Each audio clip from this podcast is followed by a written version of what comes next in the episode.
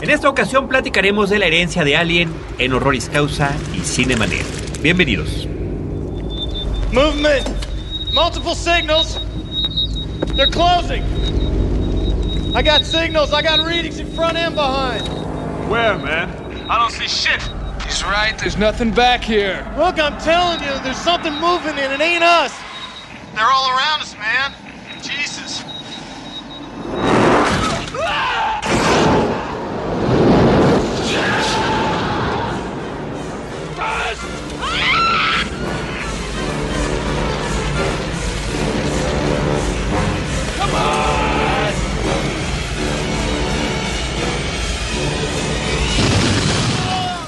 El cine se ve, pero también se escucha. Se vive, se percibe, se comparte. Cinemanet comienza. Carlos del Río y Roberto Ortiz en cabina. Get in. That's good. Now, you lie here and have a nap. You're very tired. I don't want to. I have scary dreams. Well, I bet Casey doesn't have scary dreams. Maybe you could just try to be like her, hmm? Ripley, she doesn't have bad dreams because she's just a piece of plastic. Right. I'm sorry. My mommy always said there were no monsters, no real ones, but there are. Yes, there are, aren't there? Why do they tell little kids that? Most of the time it's true. Did one of those things grow inside her? I don't know, Newt. That's the truth. Isn't that how babies come? I mean, people babies, they go inside you. No, that's very different. Did you ever have a baby? Yes, I did. I had a little girl. Where is she? She's gone. You mean dead? Here. Take this. For luck. Don't go, please. Newt, I'm gonna be right in the next room. And you see that camera right up there? I can see you right through that camera all the time to see if you're safe.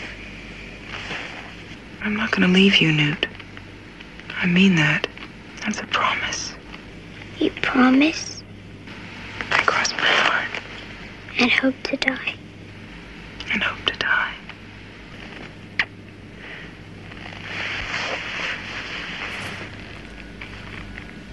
Now go to sleep. And don't dream. Sneak. www.frecuenciacero.com.mx es nuestro portal principal. De ahí se derivan dos programas en podcast. Uno se llama Horroris Causa, otro se llama Cinemanet. Yo soy Carlos del Río de Cinemanet y saludo y presento a mis compañeros de Horroris Causa. ¿Cómo están? Eh, yo soy Antonio Camarillo y quisiera presentar nuevamente a mis dos queridos colegas, Pablo Guisa, Buenas a todos. Roberto Coria, Querido Antonio Camarillo, gusto en saludarlos. y como lo hicimos ya en el último episodio, en la primera parte de este crossover entre nuestros dos programas, presentar también a dos muy especiales invitados, Blanca López, vieja amiga de nosotros, vieja eh, conocida de Horroris Causa, Blanca, bienvenida, Gracias, Toño. y Raúl Camarena, mi amigo, que digo mi amigo, mi hermano Raúl Camarena. Eso me gusta. Un placer, como siempre. aquí todos reunidos para continuar hablando sobre Alien, Alien, esta película clásica ya de culto del cine de la ciencia ficción y el horror, y su legado, toda esta progenie que hay desde su estreno en 1979 y a la fecha, pues podemos decir que sigue la mata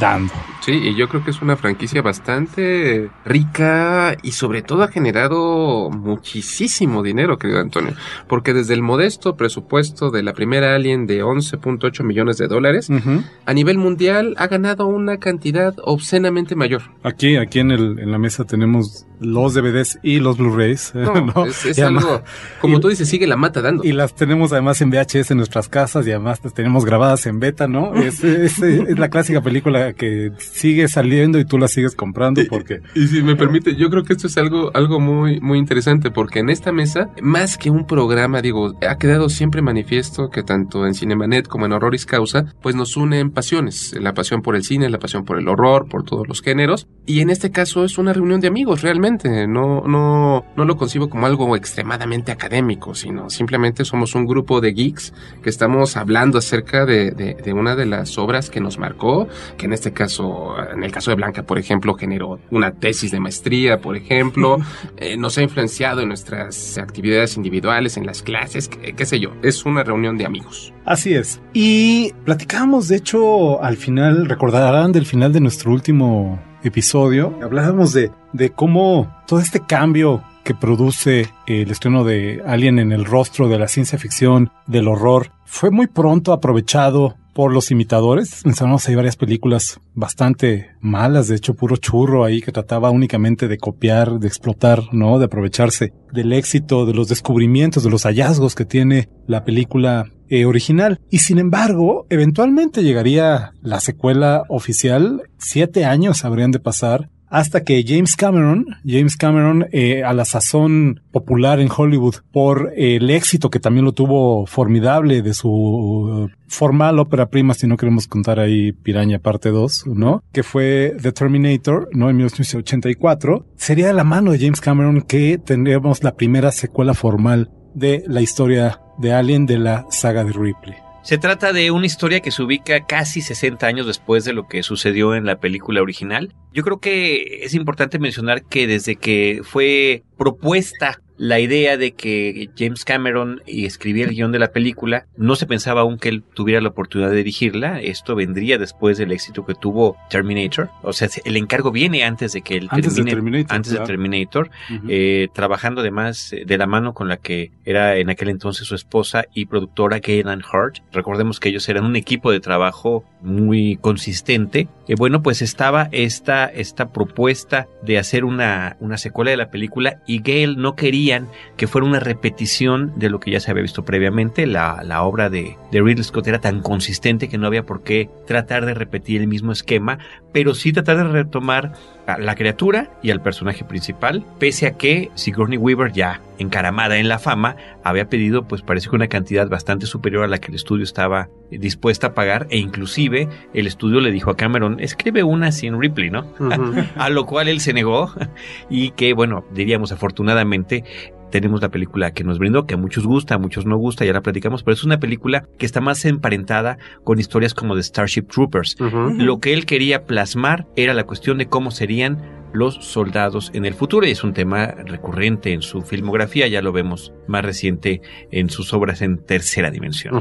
De alguna manera la recombina esta recombinación genética de ADNs distintos que ya platicábamos en el, en el episodio anterior se verifica así también a nivel de los géneros. Para mí lo más interesante de pronto de la saga de Alien es esta manera en que recombina géneros, recombina los signos comunes, las señas comunes de distintos géneros que normalmente no van de la mano y eh, de esta manera encuentra nuevas maneras de contar la historia, ¿no? Lo hacía ya en la primera película, en esta combinación entre la ciencia ficción y el horror. Sí, ostensiblemente es una película de ciencia ficción en el espacio, con astronautas y naves espaciales. Realmente creo yo que el género dominante ahí es el horror, ¿no? Lo que hace Cameron en esta segunda entrega de la saga es agregar a esa mezcla por lo menos dos géneros más, que sería el cine de guerra y el cine de acción, ¿no? El Sí, de acuerdo. Sí, porque es una película que tiene una dosis extrema de testosterona y de adrenalina, porque es eh, a toda luz es una cinta de acción. En muchos momentos que remite al mejor cine eh, bélico que tiene ejemplos verdaderamente memorables, pero nunca había pensado en Starship Troopers y es una una, Es una referencia, estupenda. es una- Sí. es una La, la novela, a- la, novela, por supuesto. Sí, la novela. Sí, más, más Sí, incluso, la incluso este, este término de caza de bichos, ¿no? El buck hunt, Ajá. que se maneja mucho en Starship Troopers, está clarísimo acá. Para los que no tengan muy presente la trama, la referimos rápidamente. Como decía Carlos, tras casi 60 años de estar flotando en el espacio, eh, Ripley finalmente es encontrada, es rescatada, no es llevada de vuelta a la De hecho, no llega a la Tierra, se queda en esta estación espacial en órbita de la misma, donde eh, por un lado le informan que lo sienten mucho porque ha pasado los últimos 60 años de su vida flotando en el espacio, ¿no? Toda la gente que conoce, incluida su hija, Su hija. su única hija, pues ya vivieron y pasaron una mejor vida. Y ya murió. No, no le queda, no le queda más nada. Y además la están demandando, ¿no? Sí. Por haber volado. Por haber volado. Por haber Sí. volado en pedazos. El una Nostromo. extraordinariamente cara. Pero este, si, si me lo permites a mí, eh, el precio que dicen que costaba la nave, hablan acerca de 42 millones de dólares. Dije, ¿esa cosa costó 42 millones de dólares? Qué barato. Siquiera- o sea, qué barato. O sea, digo, yo no los tengo, por supuesto, Sin pero ajustes de inflación. definitivamente me Es pareció que yo creo desproporcionado. que le quitaron algunos ceros también. Sin en- ajustes de inflación. imagínate, Seguramente. Sí. seguramente. You never said anything about an android being on board. Why not? It never, never occurred to me. It's just common practice. We always have a synthetic on board. I prefer the term artificial person myself. Is there a problem? I'm sorry. I don't know why I didn't even. Ripley's last trip out, the, the artificial person malfunctioned. Malfunctioned. There were problems, and uh, a few deaths were involved. I'm shocked. Was it an older model? Yeah, the Hyperdyne system's 128.2. Well, that explains it, and the A2s always were a bit twitchy. That could never happen now with our behavioral inhibitors. It is impossible for me to harm or by a mission of action allow to be harmed a human being. You sure you don't want some? Just stay away from me, Bishop. You got that straight? Guess you don't like the cornbread either. Ripley, Ripley es presa de pesadillas, ¿no? Todas las noches despierta empapada en sudor, eh, imaginando que este ser que encontró en su aventura en el espacio ha llegado a ella, eh, la ha contaminado también, ¿no? Y es solo por esto que cuando la Tierra pierde contacto con la colonia en aquel planeta, en el EV 426, también conocido como Acheron, que le dicen, le dicen, no, pues ¿cuál extraterrestre? Ni, ¿De qué me estás hablando, no? Si ese, eh, ese planeta está colonizado y hay gente 20 viviendo años. ahí, ¿no? Sí. Cuando pierden finalmente, cuando pierden contacto con la colonia del planeta es cuando Ripley, eh, en algún momento para exorcizar esos demonios, decide acompañar a este grupo de marines de vuelta al planeta y ver qué es lo que está ocurriendo con los colonos, ¿no? Eh, bueno, una cosa que en lo personal Aliens para mí es eh, de lejos una de las mejores secuelas en la historia del cine y para mí de la saga de Alien es la, segunda parte, una la, la secuela que más me gusta porque la justamente lo que hablaba Antonio está eh, la configuración de códigos de todo lo que entregó Alien originalmente es totalmente afortunada desde el guion porque mantiene esta amenaza. Yo hago esta analogía cuando en, tocando la serie de Star Wars, cuando vemos es el mito del caballero Jedi, vemos un caballero que puede hacer N cantidad de cosas, hagamos esta misma analogía con el alien, vemos que un alien, todo lo que pudo, todo lo que es capaz, y sabíamos que había, porque los vimos, cualquier cantidad de huevecillos y una cantidad de aliens potenciales infinita, entonces la expectativa para decir qué va a pasar si vamos a toparnos no con uno, sino con un ejército de estas criaturas de, de muerte perfecta, claro, contra el gran, la gran maquinaria del ejército, La maquinaria bélica, ¿no? los Sí. Navy SEAL, el orgullo de la tierra. Bueno, era algo de proporciones épicas y lo fue. Sí, efectivamente la película se concentra eh, prácticamente en la cuestión de acción. Ciertamente tiene los elementos de terror. Nuevamente se vuelven a llamar algunos de los diseñadores que trabajaron en la película pasada. No en el caso de Giger, creo que nada más pues se, se da el crédito a su diseño de la criatura original. Se integra eh, Sid Mead a la cuestión de la, del diseño también de, de naves y escenarios. Y bueno, la película me parece que es un gran entretenimiento, aunque efectivamente es cierto, estoy de acuerdo con, con Raúl, para mí también es la mejor de las secuelas. Y yo creo que en el, en el orden en el que van avanzando las películas es el mismo orden en el que me van gustando para adelantarme a lo que sigue, pero sí es, me parece bastante superior a las a la 3 y la 4, pero muy lejana también y ahora lo veo todavía más claramente de la de la cinta original. Sin embargo, con respecto a la 3 habría que hacer un comentario. Una cosa fue lo que salió en cine y otra la edición especial. Es otra película. Es más, hasta podemos decir que el alien es lo de menos en el mundo que están planteando en la tercera. De la segunda, lo único que yo sí criticaría un poco es que hacen a los xenomorfos demasiado evidentes. A lo mejor no al principio cuando se desprenden de los techos donde están perfectamente integrados, es, ah, siguen manteniendo el elemento sorpresa, pero después son sumamente manifiestos. Ya sabes que te van a brincar de todos lados. Ahí hay una sombra de ahí, abajo de las rejas donde se le va en Newt, ahí a fuerzas tiene que haber uno.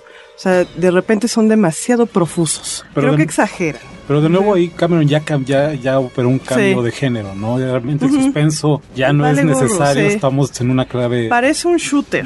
O sea, lo que se mueva, dispárale.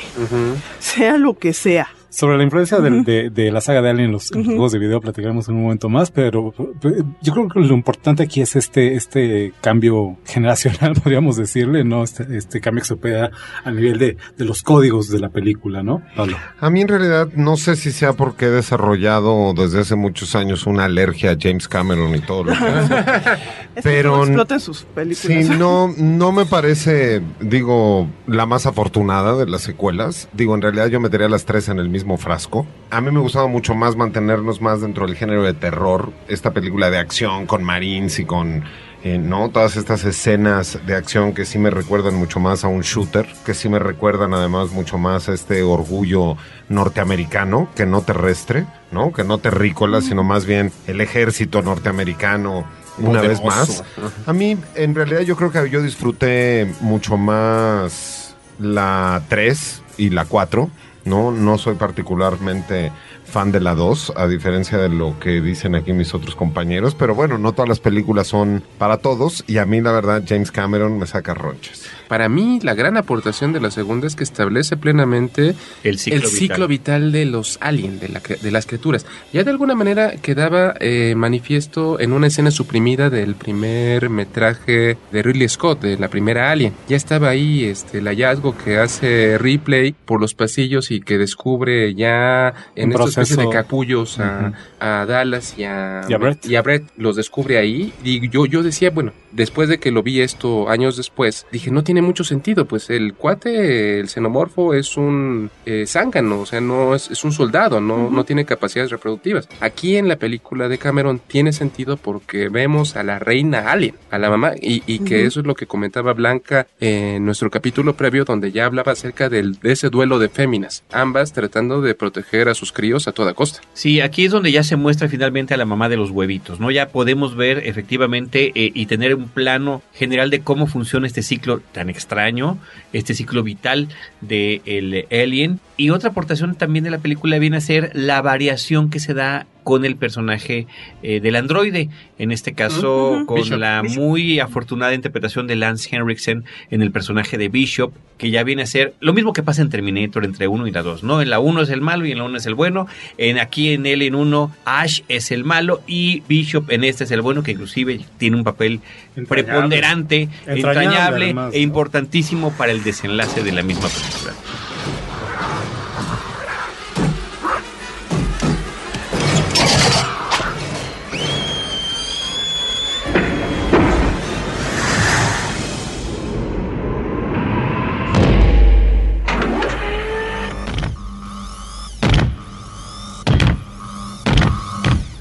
Away from her, you bitch!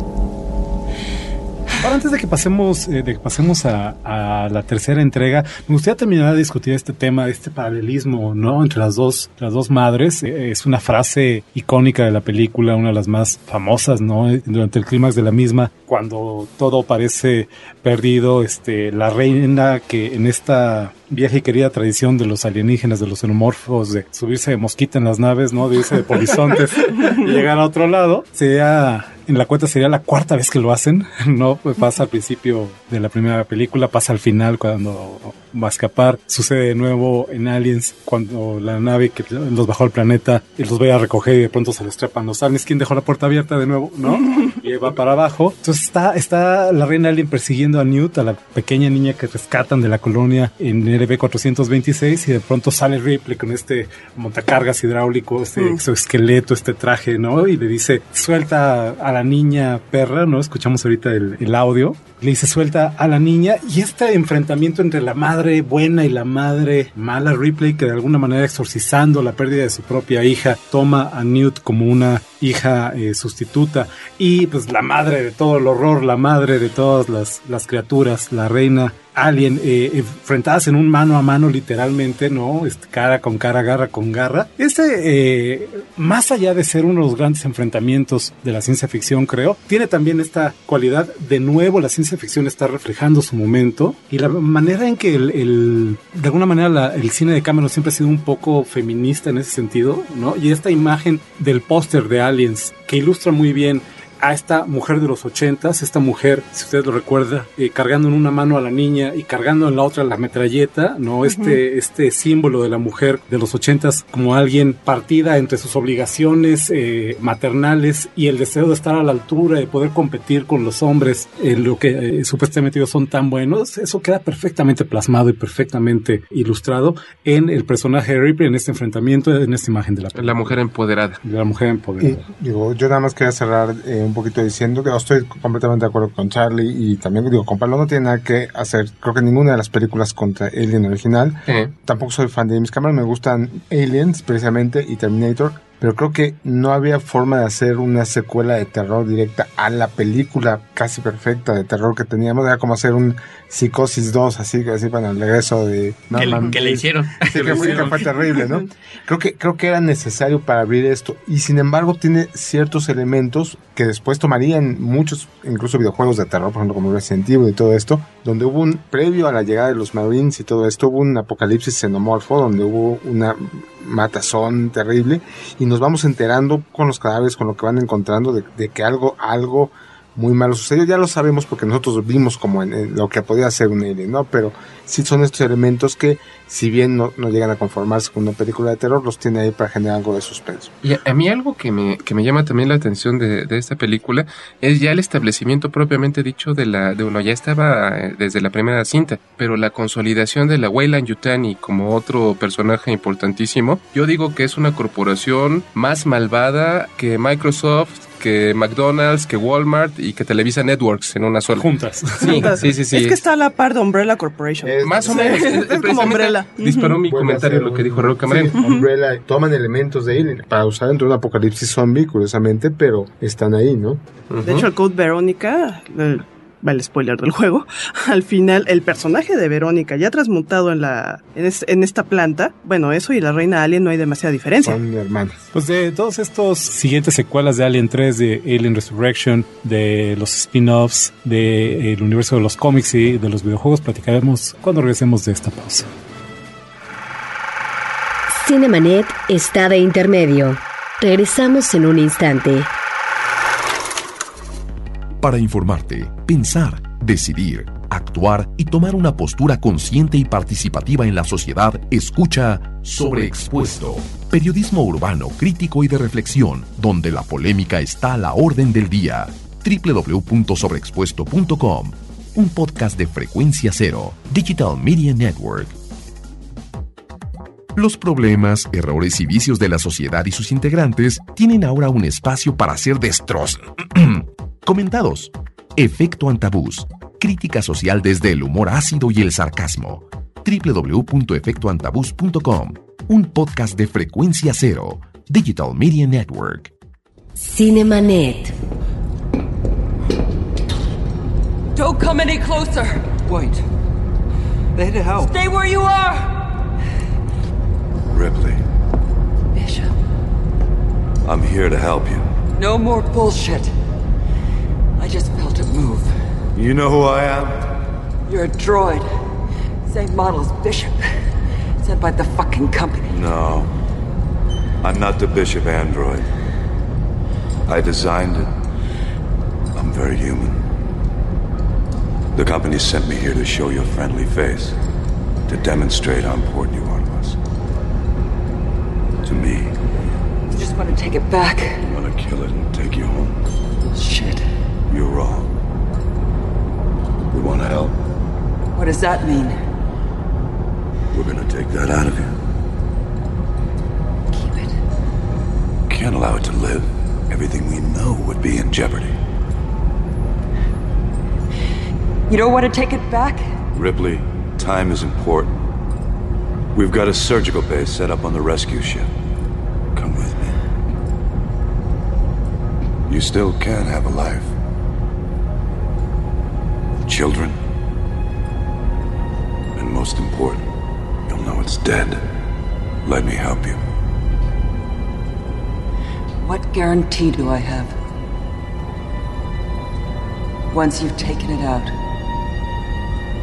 you'll destroy it. You have to trust me. Please. Trust me.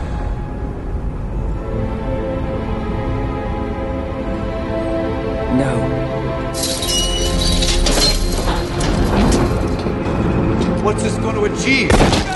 Stop! Jesus! Ripley! Think of all we can learn from it. It's the chance of a lifetime! You must let me have it. It's a magnificent specimen.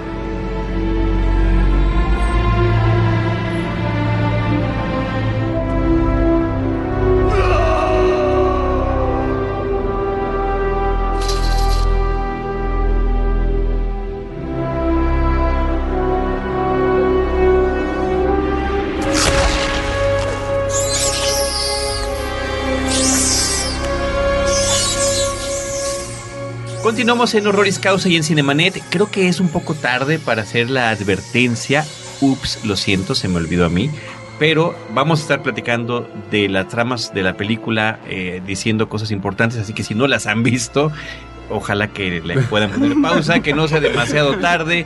Eh, va a haber spoilers de las películas que estamos platicando. Vamos a continuar ahorita con Alien 3, las películas, así en plural, las películas de David Fincher, porque como nos decía Blanca previamente, hubo una versión que se estrenó en los cines y hay otra versión que se editó ya después para el formato casero en el corte del director y son dos películas, como decía ella, completamente distintas, o sea, en su tono, inclusive en algo tan importante como es la evolución del alien porque al ser este un ser que es eh, gestado en otro externo, toma parte de su DNA para la forma final que adquiere cuando nace. Mira, el xenomorfo, creo que de los diseños que propuso en algún momento Giger para los biomecanoides, creo que es la propuesta más terminada. Identificamos sí partes humanas, pero también una estructura mecánica pero orgánica a la vez, con la cabeza alargada la doble quijada, que además en el diseño original que sale en el Necronomicon 1, eso no era otra boquita dentro de la boca, no, era un pene tal cual. Los ojos más grandes, era importante que el alien tuviera ojos, que era una crítica que se ahorita yo a Cameron, que le convirtió la cabeza en una especie de torpedo. Le aniquiló los ojos. No hay monstruo sin ojos. Si no me ve, pues el tanque de gas me da el mismo miedo, ¿no? El xenomorfo, creo que también en la tercera, eh, una muy buena propuesta es ya cómo se transmuta en otro tipo de formas. Por ejemplo, en el, bueno, en la, en la versión para cines, el huésped original fue un perro. En la edición especial es, es un toro. Pero ya te está dando un xenomorfo cuadrúpedo. Ya no es tan humanoide. Le da otro tipo de movilidad, ¿no? Y le permite jugar de otra manera que no tenía el, el que el de la primera película, por ejemplo. Y viene, y viene a abonar eh, una teoría que de alguna manera ya se sospechaba, yo creo que desde las primeras dos películas, que de alguna manera este ciclo reproductivo del xenomorfo, ¿no? La manera en que invade, coloniza un cuerpo ajeno y termina naciendo de él, también se verifica alguna especie de recombinación genética entre los dos. Una idea que tiene sentido porque al final si este es el, el- un perfecto superviviente, como dice, como dice Ash en, el androide en la primera película, tiene sentido que se adapte a las condiciones de vida, a las necesidades de- fisiológicas de los huéspedes con los que eh, se vaya topando en su camino, ¿no? Si van a ser, digamos, de un ser humano, pues evidentemente depende de sus características, ¿no? De lo que respira, de lo que come, de lo que requiere para sobrevivir, ¿no? En este caso, le cambias al huésped, ¿no? Y la recombinación genética es diferente. Y esta idea eventualmente se llevaría mucho más lejos en la última película, en Prometeo, ¿no? Si es viral, es parasitario. De hecho, en la tesis terminé concluyendo que era casi vampírico, ¿no? O sea, por sí mismo realmente no puede ser su colonia, ¿no? Necesitaba siempre un, un huésped, ¿no? A final de cuentas, con todo y que es, sí, un superviviente perfecto, depende de otro organismo. Claro. Sí, entonces, en ese sentido, ahí está su límite, ¿no? Necesita fuerzas otra especie. Ahora, Ripley, de pronto nos la encontramos en esta cárcel, ¿no? Es un planeta carcelario en el que ella se encuentra. Está rodeada de puros hombres que están convenientemente todos rapados, entonces ella se rapa y queda con el mismo look de todas las películas. Digo, para mí recibió ella una muy buena noticia a lo largo de la película 3, ya que en la 2 había perdido a su hija, pues en la 3 resultó que estaba embarazada y que iba a tener un nuevo hijo y iba a ser otra vez madre. A mí me gusta mucho más la 3 que la 2, me gusta este alien cuadrúpedo que corre por todos lados. Más animal también. No, me gusta, me gusta un poco el entorno. Hacia el final de la película me parece ahí ya muy poética toda esta escena donde no se avienta Se con ella y se autoinmola con, con su hijo.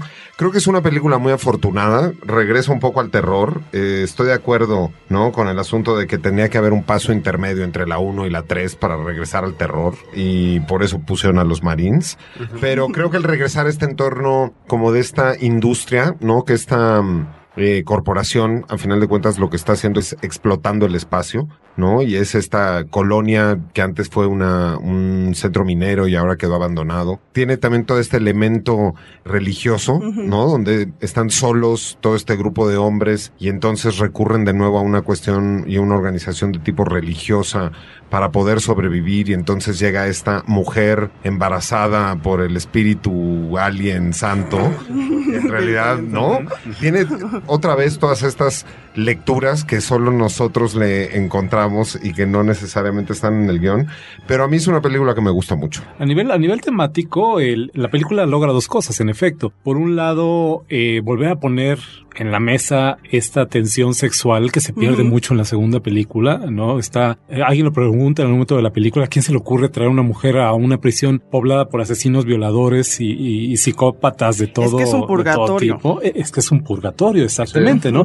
Porque el segundo tema importante para mí de la película es este manejo de la culpa y la redención, ¿no? Eh, últimamente, esto también es, es, eh, un poco muy clavado de pronto, pero esta idea de que cuando una persona tiene una pérdida, de alguna manera la interioriza y la incorpora eh, a su cuerpo, todas las pérdidas que ha experimentado Ripley, ¿no? La pérdida de una serie de cosas en la primera película, no nada más de, de su rango, de su lugar, de su tiempo, de su espacio, ¿no? La pérdida de Newt en la segunda película, estas pérdidas se interiorizan. Esto produce de alguna manera una especie de culpa, ¿no? Ella está más que dispuesta al sacrificio, más que dispuesta a expiar el hecho de haber llevado ella este, esta plaga, este monstruo, esta cosa terrible al planeta de, de Fiorina 161, ¿no? Que es el, el planeta de la película. Este ciclo se cierra últimamente con su sacrificio, ¿no? Con Ujú. su martirilogio, el, el- el hecho de, de- de- aceptar y de abrazar, porque aquí de nuevo depende qué versión de la película vean. En la, en la versión de cines se alcanza a ver que nace la criatura y ella la abraza. La abraza para que no se vaya. Para que no se también- vaya. Para que no se vaya, pero también es un gesto muy maternal, ¿no? Es un momento muy cálido de alguna manera, no por la lava que, que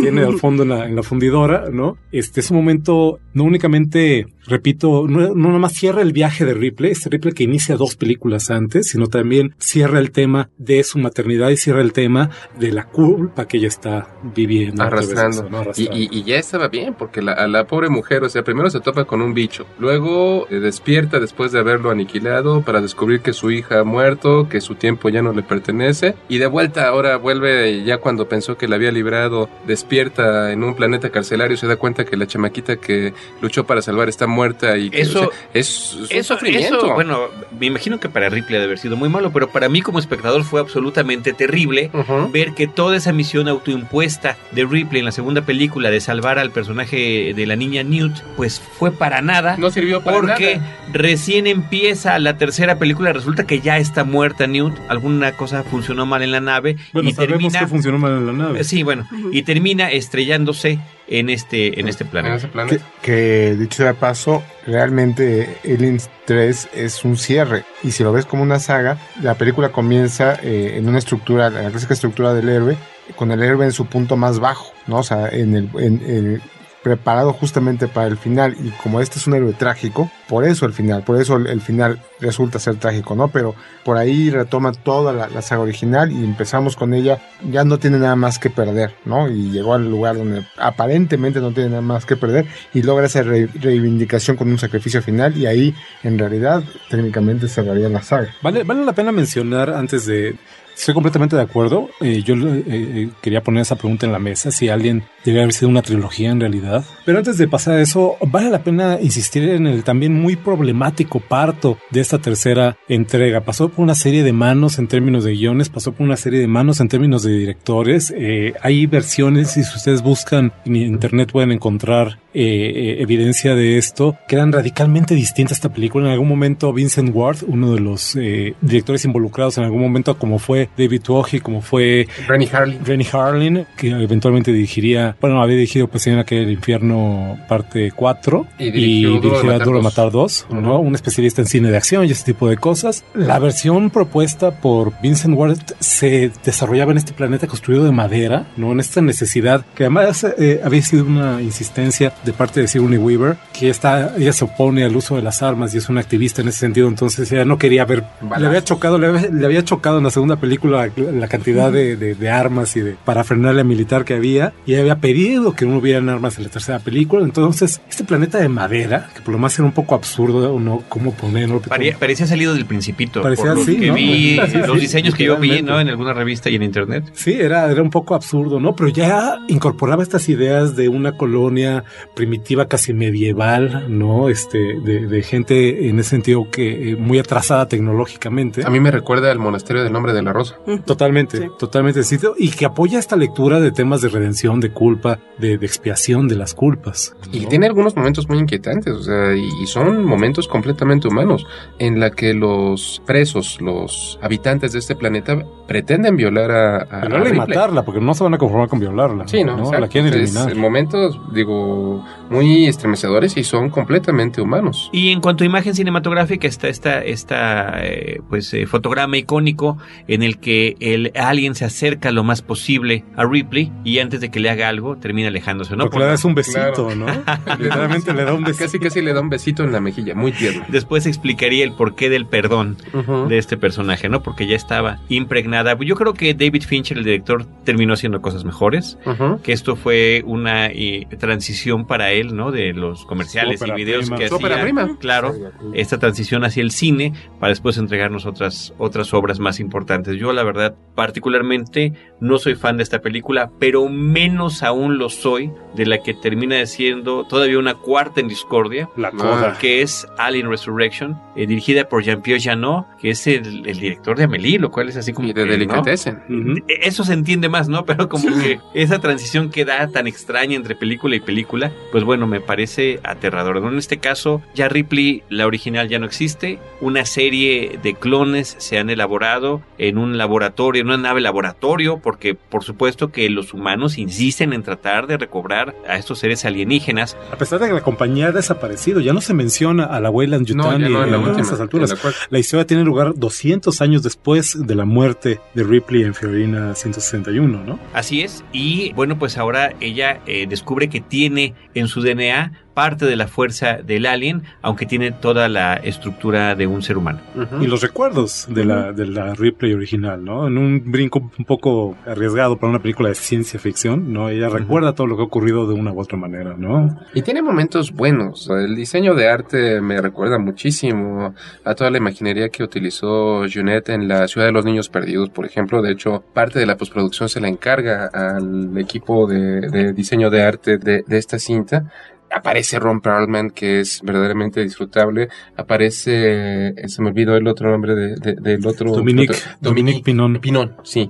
Y aparece Brad Dourif como este científico malvado que está tratando de reproducir a, a- a- al alien. Que Brad Dourif siempre es estupendo. en lo Sí, que sabe. Creo sí. que es, caracterizado en personajes extraños es, es su gran especialidad. Sí, completamente. Entonces, es una película innecesaria realmente. Es una película difícil de, de definir también. ¿no? El género de alguna manera incorpora eh, cosas de las anteriores películas. Hay un poco de la dinámica militarista de la segunda entrega. Hay un poco del horror claustrofóbico de la primera y de la tercera. Empieza a sentir, a sentir que recicla algunas, algunas cosas. Pero ¿no? tiene además, yo creo que al peor alien de las de las cuatro películas, este que ya está más deformado con un El poco de cráneo, además más, albino, ¿no? más humano y que de repente logra tener de repente algún gesto como que mami, ¿no? Ay, sí. En su en su momento final que es verdaderamente desastroso. Y para hablar de cosas desastrosas, Eh, ¿quién mejor que Pablo Guisa?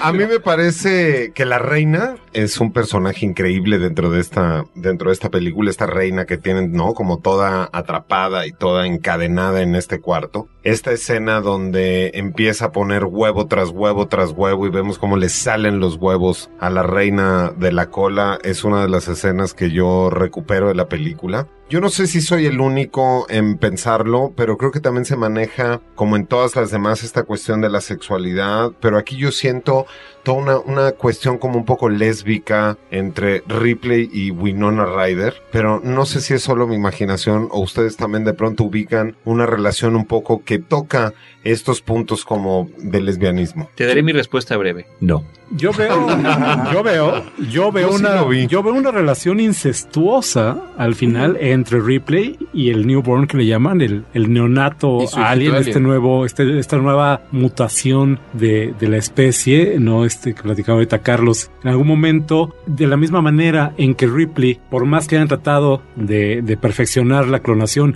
y esta secuencia en la que encuentra eh, todos los eh, experimentos fallidos de la clonación es Todos totalmente perturbadora, es Sí, muy sí, de perturbadora, ¿no? Y termina encontrando al último clon, el número 7, ya era la octava, de nuevo, ¿no? La octava Curioso. pasajera. Termina encontrando al séptimo clon todavía vivo, le pide que lo, mate, de la misma manera en que Dallas había que le que lo matara. Sí. En la primera película le pide que lo mate.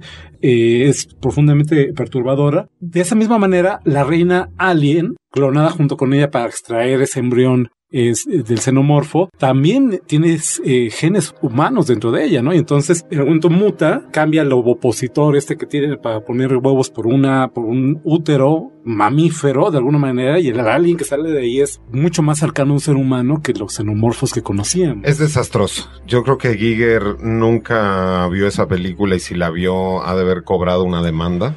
Me parece desastrosa la película. Me parece que la única razón y motivación que tuvo fue económica para Tratar de sacar un poco más dinero de una franquicia que ya estaba agotada. El alien me parece que lo hicieron pedazos y ese alien humanizado me Mm. parece realmente bochornoso. Completamente Este, yo sí veo toda una cuestión lésbica en la película. Con Winona Bueno, lo que Ryder pasa es que tú- robotizada. Es que tú quieres rescatar algo de la película, lo cual me parece bien. Pero me parece terrible la película. Yo creo que pasaría a las siguientes. Bueno, pero es que las siguientes desafortunadamente tienen ¿no? muy poco que aportar.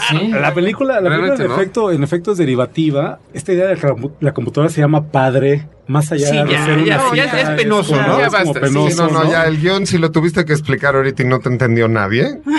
La película tampoco. Nada más, el, el último punto, que la cuestión de esta película además es que el- lo único que puede como que medio redondear, ¿no? Con la conexión con, las, con el resto de las películas es que en todas las cintas previas, la lucha de Ripley, viva, muerta y resurrecta, ha sido evitar que estas criaturas lleguen a la Tierra. Así es. Y resulta que al final están llegando. Pero peor aún, Peor aún, cuando inicia estas eh, spin-offs y crossover de Alien contra Depredador en sus versiones cinematográficas, resulta que estos aliens ya han estado aquí desde hace muchísimos siglos. Sí. Y yo creo, yo creo que la película está mucho más cercana a el trabajo que ya se estaba haciendo en términos de cómics y de spin-offs en otros medios, ¿no? Que en el mismo cine. Pero de esta continuidad de la estirpe de Alien platicaremos después de esta breve pausa.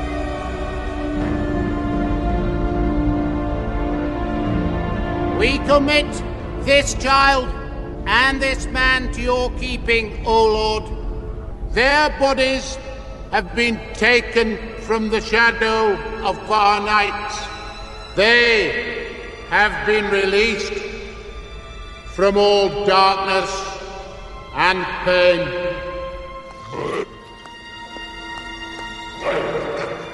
The child and the man have gone beyond our world. They are forever eternal and everlasting. Ashes to ashes, dust to dust. Why? Why are the innocent punished?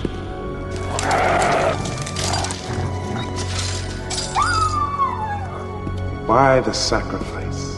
Why the pain? There aren't any promises. Nothing's certain. Only that some get called, some get saved. She won't ever know the hardship and grief for those of us left behind. We commit these bodies to the void with a glad heart.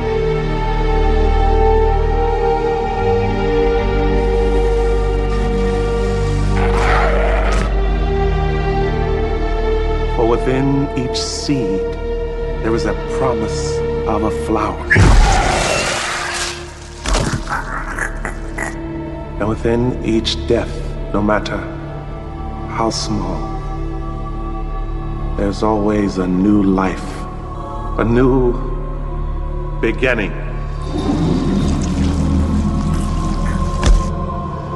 Amen.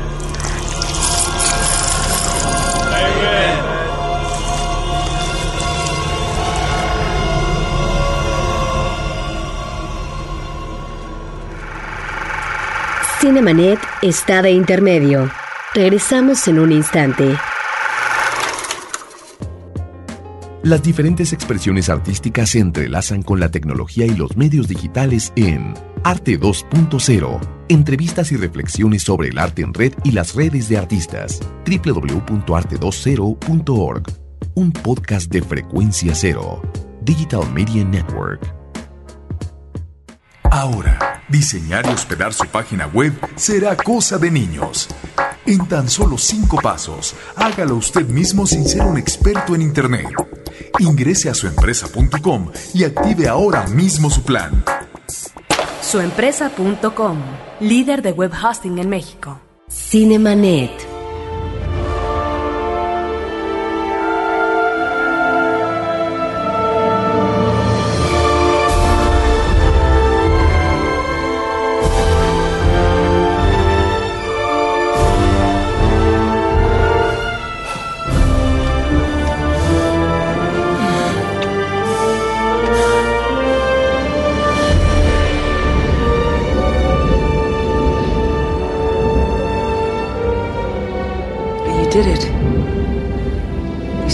The Earth.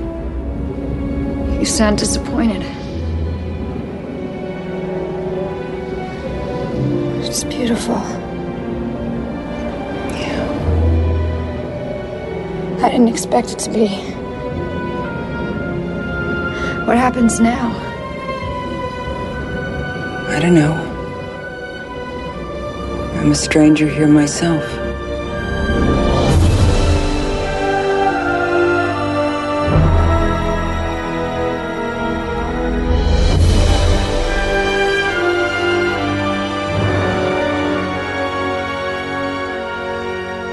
Continuamos en Horroris Causa y Cinemanet con Alien y las películas. Y el concepto de Alien y Depredador unidos tiene su primer punto de gestación, me parece, en Depredador 2. Sí, de acuerdo. Cuando al final de la nave, al, al final de la película, se ve un cráneo de Alien dentro de la nave de los depredadores. En la pared lo de trofeos, ¿no? En la pared en de la pared de trofeos donde se ve que es uno de sus de los que han cazado en sus eh, aventuras en el en el universo y en una serie de cómics se plantea y me parece que es un planeamiento interesante para un cómic para un cómic de que los depredadores plantan los huevos de aliens en diferentes planetas para que se creen diferentes criaturas las cuales ellos después irán a dar caza, ¿no? Servirán Eh, para su coto de inclu- cacería. Inclusive en alguno de los primeros, eh, porque era una serie de distintas historias en torno a Alien contra el Predador, alguno de los personajes estaba dibujado como con la apariencia de James Cameron, Ah. como una suerte de, de homenaje a este director de la segunda película. Y concretamente te refieres a los cómics de Dark Dark, Horse, Horse Comics, Comics. Dark que, fueron muy populares en la década de los 90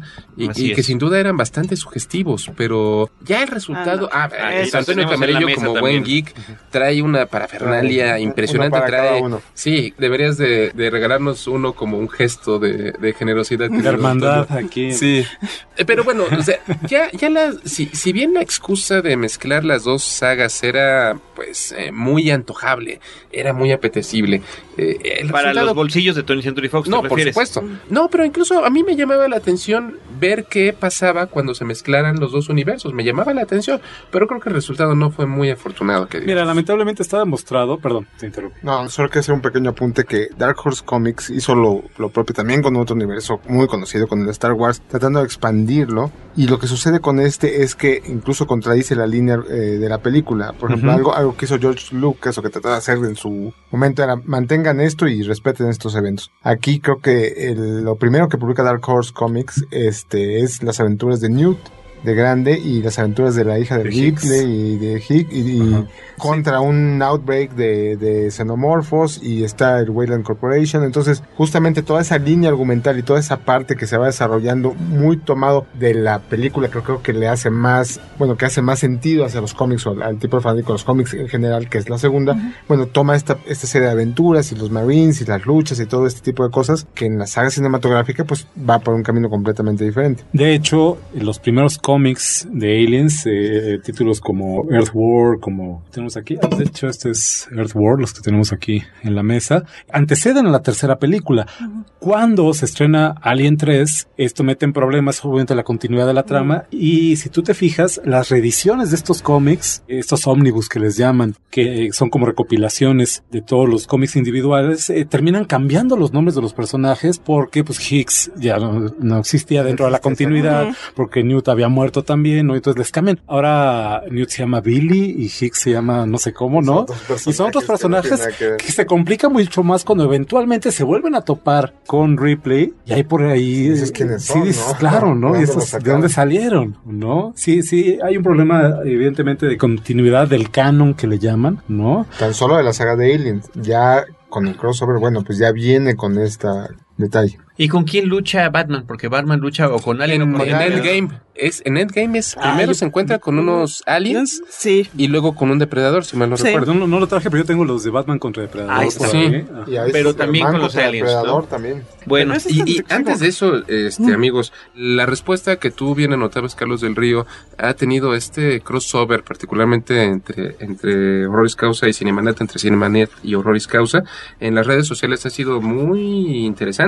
Por ejemplo, nuestro amigo Omar Ortiz Meraz nos pregunta, ¿son idénticos los universos de Alien y el de Alien contra Depredador? Pues es justamente lo que estamos debatiendo aquí. Al final, lo iba a comentar hace un momento, el, lamentablemente lo hemos visto antes, cuando una serie cinematográfica, cuando con un personaje, y ya había pasado en los años 30 y 40 con Drácula y Frankenstein y el hombre lobo. Sí, por supuesto. Y ha vuelto a pasar ahora con Freddy Krueger y Jason y etcétera. Cuando empiezas a recombinar personajes porque las historias se te están acabando, porque cada vez son más derivativas, es cuando, esa es una clara señal de, de que has llegado al final. Al desgaste. Al desgaste total, ¿no? Se rompe el continuo espacio-tiempo. Y en esa, y en esa rotura, y en esa rotura del espacio, del continuo espacio-tiempo, creo, yo creo que este tipo de historias surgen entre las grietas de esa, de esa, de esa fractura, ¿no? Al final, yo no los considero canon en ningún sentido, ningún cruce con depredador, eh, divertido como haya podido parecer en algún momento, no lo considero eh, canon en ningún sentido. Viene, como bien decía Carlos del Río, a arruinar esta idea de que si todo el esfuerzo de Ripley era evitar que el xenomorfo llegara a la Tierra y de pronto resulta que ha estado ahí desde todos los siglos, todo el siglos los Sí. amén. Pues bueno, la ignorancia de Ripley fue temeraria, sin lugar a dudas. Yo tengo que defender Alien contra Predator como una película sumamente divertida. Yo me divertí, la verdad. Disfruté mucho todo este planteamiento de que los mayas y los egipcios y etcétera, etcétera habían sido, ¿no? Como empleados de los predadores para poder alimentar a los aliens. ¿no? A mí me divirtió la película, no estoy diciendo que fue una buena película, me gustó mucho más que la cuarta de Alien, ¿no? La disfruté infinitamente. Sí. Me encanta este asunto cuando se preguntan unos de quién ganará Alien o Predator y dicen no importa quién gane. Nosotros, Nosotros perdemos. No, me pareció a mí, la verdad, una película sumamente divertida. Yo como fan de las dos franquicias eh, me gustó. Digo, no hemos mencionado aquí en el mundo de los cómics, sí estuvo Alien contra Predator, pero también estuvo eh, Batman contra Alien, la linterna verde contra Ah, Alien. por supuesto, Judge. Drew contra Alien, Superman contra Alien y después se aliaron Superman y Batman contra Alien y Predator. Ah. ¿No? Hay- Eso es como, hay una joya, Eso es como joya. el pancracio del Eso es como Abbott y ¿no? Costello Literalmente, con- así. y Capulina A dos de tres caídas y límite de tiempo, no todos contra todos. Para mí la joya es uno que está Alien, Terminator y Depredador en el mismo. Ah. Esa es así la joya de las joyas. No, pero, pero- digo, quería responder un poco a la Es que, es en el respuesta. caso de esos crossovers, el de Terminator era con, con Robocop. Era eh, Terminator contra Robocop. Ese era uno que tenía su propia vida. Su propia vida. Pero bueno, regresemos nada más para hablar de, de nada, la... nada más sí, responder. La, la pregunta. Creo que están tan mezclados los dos universos como lo podría estar eh, estos. Yo no se va a notar que soy un freak de Star Wars, ¿verdad? El cambio de No se ha notado Wars. para nada. No, eh, eh, exactamente. De- creo que de ese nivel es, el, es la unión entre ambos universos, ¿no? Totalmente una pincelada. Algo ¿no? que era un guiño, ¿no? Ajá. Algo que era un guiño, nada Se convirtió en ¿no? una serie. Se- se- es de- que además tampoco tenía más. Caso. O sea, si algo se podía rescatar de las películas era el, ese sentimiento de soy humano ilimitado frente a esta máquina que es toda poderosa. En cambio, un bicho como el Predator, pues están parejos. Entonces dices, a ver, bueno, como no empatice yo con el alien porque amo a Giger, o me gusta el Predator porque lo vi. Tiene armas. Porque tiene, sí, son muy sofisticados y Bueno, muy tecnológicos. tiene un código de honor, Mm, a mm. final de cuentas, el depredador. ¿no? Son, sí, son muy ritual, están muy ritualizados. Sí, en Sí. ese sentido sí. Y si pierden los humanos, a mí ya me gustó la película. Hay una, idea, hay una idea muy divertida en el nuevo híbrido entre DNA de, de xenomorfo y DNA de El depredador. Depredalien. El, el- El que sale en, la, en Alien contra Predador. Al final. dos, Ajá, ¿no? en la Sí. segunda, en, en Requiem, en Alien contra Depredador. Bueno, sale desde la, desde la primera. Sí. Sí. Esa es la escena Que final. eso ya suena como al panal. Pero, pero no, no, Ya suena como al panal, que es una cosa rarísima. Sí, y, de- y, por supuesto que el el eslogan este de no importa quién gane, nosotros perdemos se aplica a nuestra realidad política Completamente de acuerdo. contemporánea. Oye, oye, pero espérame, es que no hemos dicho ni de qué trata la película. Por el amor de ¿A quién le Dios. Y déjame te digo algo. A mí lo único que quería comentar aquí es que justamente por esta pasión eh, de los aliens a lo largo de tantos años y demás, en la revista Cine Premier me tocó ir en dos ocasiones, con mucha emoción, mucha ilusión y toda la decepción del mundo, a las visitas a los sets de filmación de las dos películas de Alien contra Depredador. La primera fue en la República Checa, en Praga, eh, para ver trabajar a Paul W.S. Anderson, este hombre que es el que ha llevado a las películas De el- Resident de Resident Evil al cine, o sea que, que las ha hecho versión cinematográfica. Dirigió la primera, creo que produ- ha producido todas, dirigió estas últimas dos, la que está por estrenarse apenas. Estaba también con entusiasmo porque estaba la figura de, de Lance Henriksen, ¿no? Y platicamos con él en el set, pues también entusiasmado. Él venía de la segunda y tercera película, incorporándose ahora como el personaje de Wayland, ¿no? Tratando de dar este, esta conexión y validación, a fin de cuentas, a esta, a Este esta, spin-off. este spin-off, ¿no? Eh, a este crossover. Y eh, pues el asunto me- medianamente interesante, ¿no? Como mencionaba Pablo, de que las, las, los eh, depredadores y alienígenas habían estado en contacto con algunas de las civilizaciones más antiguas de la humanidad y esto se refleja en esta pirámide encontrada en la Antártida donde se recrean algunos de los escenarios. Por ejemplo, hay una, hay una cámara de, de Sacrificio. de sacrificio donde las camas están acomodadas como estaban las camas del Nostromo, por ejemplo, ¿no? Yo veía mucho entusiasmo, mucha ilusión de la gente participando en la película. Nuevamente regresamos a un personaje femenino que sería el protagónico, eh, en este caso una mujer afroamericana, y la presencia una vez más de la reina, eh, que como mencionabas tenía una, una, en cuanto a imagen cinematográfica sonaba atractivo, pero al final de, de cuentas la película no, no aporta nada, ¿no? No, yo, yo me quedo con el momento fílmico donde las dos criaturas, que sin duda alguna marcaron nuestras generaciones, se encuentran frente a frente. Eso es con lo que yo me quedo. Sí, y Aporta entretenimiento. Sí. Sí, sí, pero después viene la- todavía la, la siguiente, ABPR, o ya no sé ni cómo se llama. Requiem. Requiem. Requiem. Ahora, hay una cuestión que yo vi de, en Alien contra Predator que de pronto de alguna manera se retoma en Prometheus. Y eso. ¡Claro! Ahí hay mucho. Ahí hay una hay cuestión mucho, que No estaba una, desde, muchas, muchas. estaba Yo desde creo- Alien contra Predator y se te retomaron en Pero eso, Prometheus. eso queda en Prometeo. Ese va a ser el Eso- tema del eso tercer episodio. Te prometeo que lo platicamos al rato. Ahorita sigamos hablando Pero de antes, antes de que las terminemos con replicaciones. este, las replicaciones, efectivamente, antes de que terminemos con este episodio, ¿qué onda con la presencia de la franquicia en el mundo de los videojuegos? Yo, yo de niño, lo, lo confieso, busqué y busqué y busqué y jamás pude conseguirme el juego para Atari 2600 de Alien. A la fecha me sigo preguntando cómo era y cómo era jugarlo, no tengo la más remota idea. Lo vi una vez en un tianguis y no lo pude comprar. Pero de la misma manera en que en el cine esta poderosa, fértil idea, podríamos decir, ha dado para tanto, en el mundo de los juegos de video lo he hecho también. Y aquí tenemos a dos expertos y clavados del mundo de los juegos de video, Blanca, Raúl. Fight. No. La, la idea, la idea ha sido utilizada muchísimo, ha sido muy fértil, no así exitosa. El primer juego que, al que te refieres, la Atari 2600, literalmente era un Pac-Man. No sé si esto le dé alguna referencia a, a lo que nos está escuchando, si recuerdan cómo es un Pac-Man o cómo se jugaba un Pac-Man, pero básicamente tenemos a nuestro personaje en un eh, laberinto de puntitos que se iba comiendo y los aliens eran la suerte de los fantasmitas y lo trataban de comer y cambiar. Era un Pac-Man, era una cosa ter- Es que me, acabas, me acabas de arruinar la, la, La ilusión. la ilusión de Sí, mi infancia. Ni como guerra de arañas. Estaba... Nada, era una cosa Sí. terrible. Pero hay que decir algo, eh, curioso. Recuerda en Alien, la película de Ridley Scott, cuando está Tom Skerritt, el personaje de Dallas, el capitán de la nave, en los ductos de la nave, lo están viendo en una pantalla y parece un Pac-Man, Sí, donde es el Pac-Man. puntito y donde tiene identificado únicamente la ubicación del ser alienígena que se va acercando a él. ¿Dónde lo está, dónde lo está siguiendo? Sí, O sea que tiene algún sentido. tiene, tiene algún sentido. Digo, no es el peor juego de la historia, ese es, es oficialmente ¿no? City. es oficialmente City.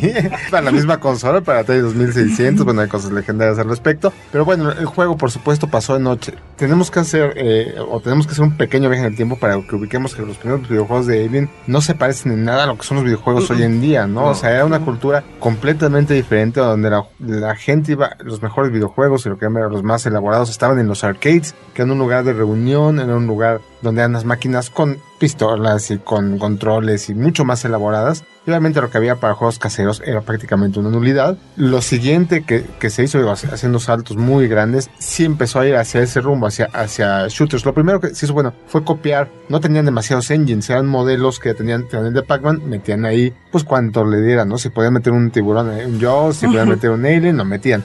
Después había algunos juegos que se llamaban de side-scrolling, que la, las pantalla, la pantalla va, va moviéndose hacia la izquierda. Y había algunos, bueno, que estaban llegando los aliens y les disparabas con algunas antorchas. Ya empezaban juegos predominantemente de acción, ¿no? Yo no recuerdo en particular de la, de la saga oficial de Aliens o eh, de Alien y Depredador, pero especialmente de Aliens, alguno que fuera, eh, que, tu, que retomara el espíritu de la primera película. Para mí los únicos juegos que yo recuerdo que retomaran eh, una cosa así era uno muy viejo que solo los muy geeks se acordarán de él, que se llamaba Project Firestart, que era la historia de Alien con una cosa completamente, bueno, del año, eh, pero de la canica. Y recientemente una saga muy exitosa dentro de los videojuegos que se llama eh, Dead Space. Dead Space retoma el espíritu, aunque es un shooter también, pero retoma el espíritu de terror, eh, de Claustrofobia. de claustrofobia, de invasión de los xenomorfos, de transformación, de transmutación, ¿no? Hasta la mutilación, todo. En ese sentido, yo creo Tal que cual. Dead Space ha sido mejor propuesta, incluso que las versiones para PlayStation de Alien, Alien Del- Trilogy, aunque por algunos momentos sientes el horror, sigue siendo un shooter. Sí, de Y acuerdo. entonces, creo que habría dado para más la narrativa, pero hablando de videojuegos, los convirtieron nada más en un shooter promedio, además. Promedio. Nada como Halo, nada como incluso el Unreal, no. O sea, y, lo, y lo trataron como una serie promedio. La mayor parte de los eh, videojuegos se publicaron para consolas portátiles, para teléfonos, para... No eran el, el juego mainstream, o sea, nunca se le tuvo demasiada fe a la, a la- a la serie y nunca se hizo gran cosa o alguna cosa importante con él. es que no podría haberse tratado de otra cosa más que dispararle al Alien. Al, al Alien, sí. Y ya sabías que había detrás, o sea, en ese sentido, para un juego no tenía demasiado que ofrecer. No para dónde irse. Y, y les digo, lo más cercano, si quieren tener la experiencia de Alien en un videojuego, lo más cercano es para mí Dead Space. Podríamos decir, eh, más allá de eso, que la influencia de Alien, del personaje de la saga, se siente en el mundo de los juegos de video más allá de que los juegos oficiales. Yo creo que sí, justamente es eso. O sea, creo que la influencia eh, donde menos está es en los videojuegos oficiales y sin embargo la serie heredó muchísimas cosas a los videojuegos en general. A los videojuegos inclusive de suspenso, de terror y por supuesto de acción. Muy bien. Ay, este juego donde salen los Zergs, que es para PC, lo juegas. Ay, Claro, claro, claro. Este... No, ya, acá- acaba- acabemos con esto. No, no, Es que no son son son- mágicos. Este episodio ya Se son... No, perdón, son, Este son episodio tres- acabó, son. Son los Zergs, los protos y los y otros los humanos, y son los- tres razas. sí. Espérame, se llama. No, puede ¿Cómo ser. se llama? No lo puedo Porque creer. ese sí es onda los aliens. De, Esos son de- los aliens. Y llegamos, invadimos, nos llevamos los Y los recursos. diseños y son como en Alien. Eh, ¿Cómo se llama por el amor de Le, Dios? le dejaremos de tarea a nuestros no escuchas puedo creerlo. acordarse del título. StarCraft. StarCraft. Muy bien. ¡Ay, lo lograron! De la, hombre. de la misma manera en que se, se agota la idea original en la saga de Alien, eventualmente aquí se nos agota el tiempo y se nos agota el material. Este es el segundo de tres programas especiales. Eh, regresamos en el próximo con Prometheus, Prometeo, ¿no? La, la última entrega en la saga de Alien, esta película que puede o no ser una precuela a la original Alien de 1979 de Ridley Scott, ambas eh, películas. Le quiero agradecer a nuestros invitados, a Blanca, a Raúl, Muchas gracias. Gracias a ustedes. su expertise y su clavadez en términos de juegos. Eh, le quiero agradecer a mis colegas, Roberto y Pablo. Querido Antonio. Carlos. Pues nada, agradecer también a Abel Cobos, eh, que es eh, nuestro, productor en la cabina, el capitán de este pequeño Nostromo. Vamos a quedarnos con la referencia a la primera película, definitivamente creo que después de esta plática queda más claro y consolidado que nunca. Y eh, recordar que tanto Horroris Causa como Cinemanet tienen eh, espacios en Twitter y en Facebook, ahí pueden estar al pendiente nosotros. Claro, estaremos regresando al próximo episodio para hablar de Prometheus, de Prometeo, de Ridley Scott. Mientras tanto, Yo quiero, digo, antes, ahorita que mencionas lo de redes sociales, creo, Carlos, y, debo hacerlo, en eh, Twitter, en eh, Horroris Causa, eh, arroba Disset, arroba Marioni, arroba PamWTKA, eh, arroba Ben Riley, arroba Iki, José Vicente Astorga, eh, y a todos nuestros amigos que en Facebook nos han eh, seguido. Hace un rato tomé, me tomé una foto con uno de los juguetitos de Antonio Camarillo, eh, eh, un famoso chest busters, o, o- o como le dicen por ahí, la tripita. La carismática La tripita. carismática tripita. Amigos como Cudberto Enríquez, Luis Recendis, Francisco Temores, Fabiola Hernández, han hecho algunos comentarios. Muchísimas gracias, chicos. Muy bien, los estaremos esperando en el próximo episodio con Cine, Cine y más Cine. Y horror, horror y más horror.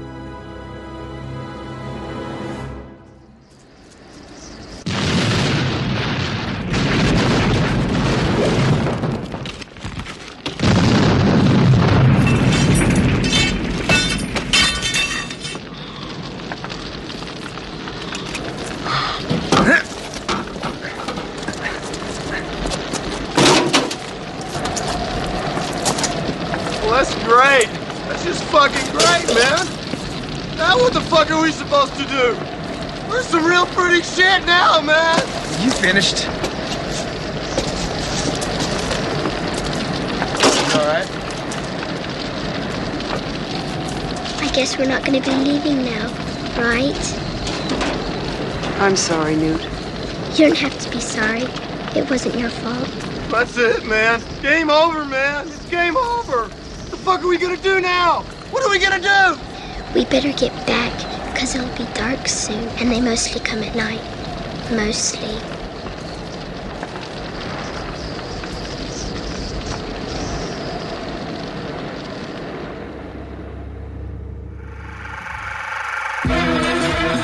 Cinemanet termina por hoy. Más cine en Cinemanet. Frecuencia Cero, Digital Media Network, www.frecuenciacero.com.mx. Pioneros del podcast en México.